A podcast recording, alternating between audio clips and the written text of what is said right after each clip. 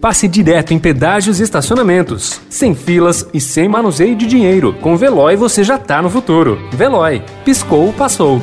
Notícia no seu tempo. Esportes.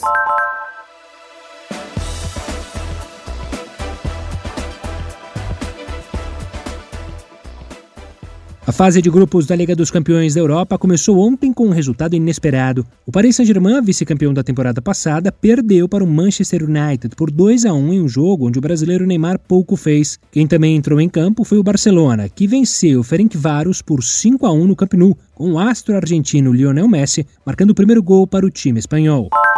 Em crise depois de igualar a pior sequência desde 2016, com a derrota sofrida para o Fortaleza por 2 a 0 no último domingo, a quarta seguida, o Palmeiras esquece o Campeonato Brasileiro e se concentra na Libertadores. O time alviverde quer usar o jogo contra o Tigre, hoje às nove e meia da noite no Allianz Parque, para se reabilitar na temporada, reduzir um pouco a enorme pressão no clube e garantir a melhor campanha da fase de grupos do torneio sul-americano. A despedida do São Paulo da Copa Libertadores foi com goleada e a consequente classificação à segunda fase da Sul-Americana como consolação. Ontem, diante do frágil binacional do Peru, vitória por 5 a 1 pela rodada final do Grupo D, mesmo sem forçar o ritmo ou apresentar um futebol vistoso. O técnico da seleção brasileira feminina de tênis de mesa, Hugo Yama, vai participar de sua oitava edição dos Jogos Olímpicos em 2021. No Brasil, não há ninguém como ele. O senhor Olimpíada acumula experiências no maior evento esportivo do mundo, tanto como atleta em 1992, 96, 2000, 2004, 2008 e 2012, quanto como técnico, no Rio 2016.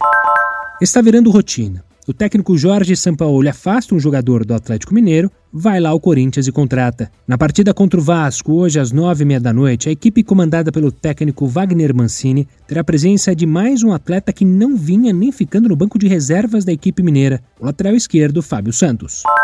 A jogadora de vôlei de praia Carol Solberg decidiu recorrer da decisão do Superior Tribunal de Justiça Desportiva, que a advertiu por gritar fora Bolsonaro durante entrevista ao vivo na televisão após levar o bronze na etapa de Saquarema do Circuito Nacional. Os advogados da jogadora entendem que o fato é atípico e que por isso merece ser analisado novamente. Notícia no seu tempo. Pegando a estrada ou só indo no shopping? Com o Veloy você já está no futuro e passa direto em pedágios e estacionamentos, sem filas, sem contato e sem manusear dinheiro. Aproveite 12 mensalidades grátis e peça já o seu adesivo em veloy.com.br.